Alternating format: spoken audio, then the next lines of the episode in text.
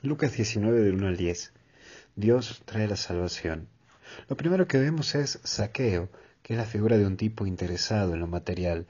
Es un petizo curioso, que lo único que le importa es él, y solamente él. Para muchos era considerado una mala persona, tramposa, traidora. ¿Cuántas veces te habrán acusado a vos de esas cosas? Pero también Dios te muestra que hay un llamado, y es aquí donde Jesús nos desconcierta. Mira quién llama.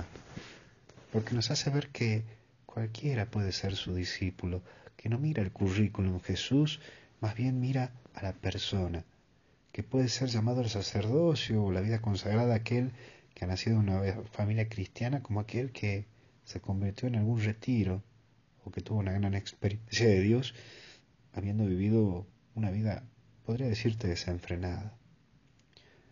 Jesús nos hace ver que toda persona puede cambiar, toda persona puede cambiar y ser discípula de Él, porque todo pecador tiene un futuro y todo santo tiene un pasado. Pero hay también un tercer y un último punto, que es la salvación ha llegado a esta casa.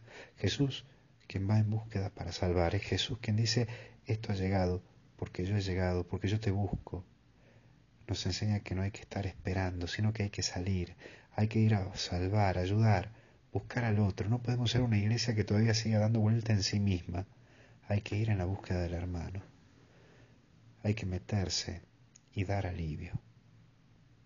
Hoy vos podés salvar a alguien, ¿sabías?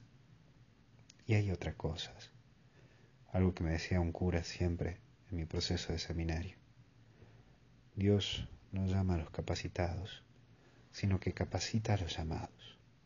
Por lo tanto, no te olvides que Dios te elige como sos, te ama como sos, porque todo es pura gracia. Que Dios te bendiga en el nombre del Padre, del Hijo y del Espíritu Santo. No te olvides de rezar por mí. Nos vemos.